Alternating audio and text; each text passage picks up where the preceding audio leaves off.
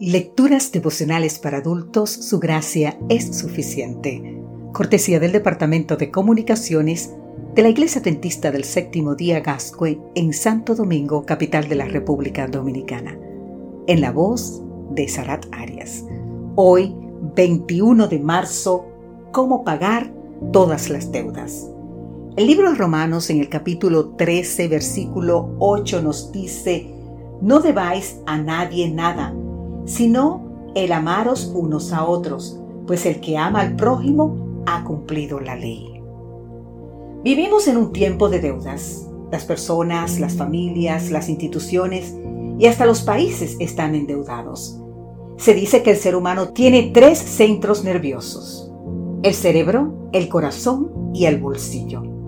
Solemos inquietarnos más cuando nos tocan el bolsillo que cuando está en juego el cerebro y el corazón. ¿Verdad que sí? En nuestro versículo de hoy, Pablo nos dice que no debemos pedir prestado dinero. Dice que si estás debiendo algo, debes pagarlo. A veces, la deuda es legítima y se dedica a suplir necesidades reales.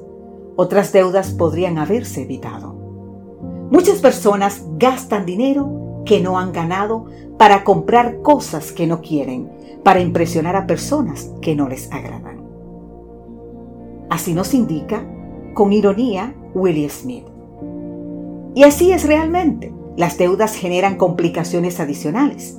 Por ejemplo, muchas relaciones entre familiares y amigos se han visto enturbiadas por las deudas. Seneca nos dice, por una pequeña suma de dinero, se vuelve uno tu deudor. Si la suma es grande, se vuelve tu enemigo. La Biblia nos desafía a evitar la codicia, el materialismo, hacer previsión, a constituir ahorros y aprender a contentarnos. Te invito a leer el libro de Filipenses capítulo 4.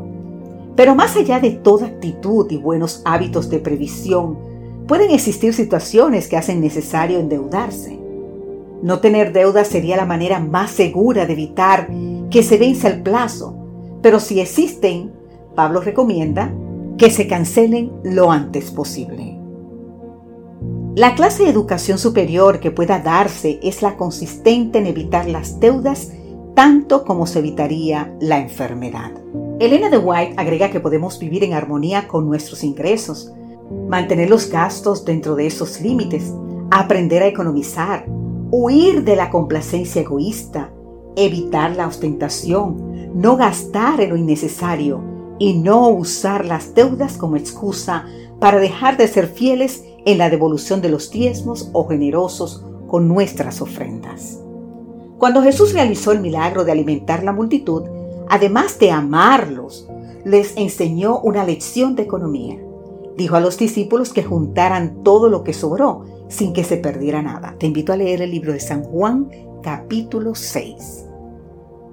El cristiano podrá pagar todas sus deudas, pero Pablo asegura que hay una que jamás podrá pagar amar al prójimo como respuesta al amor que recibimos de Jesús. Esta es una obligación que nunca será saldada mientras haya un prójimo a quien amar. Querido amigo, querida amiga, que Dios te ayude hoy a cancelar todas tus deudas menos una, ya que deuda de dinero y deuda de gratitud son cosas diferentes, así nos dijo Cicerón. Las deudas de dinero se pagan, las de amar al prójimo como expresión de gratitud a Dios duran toda la vida.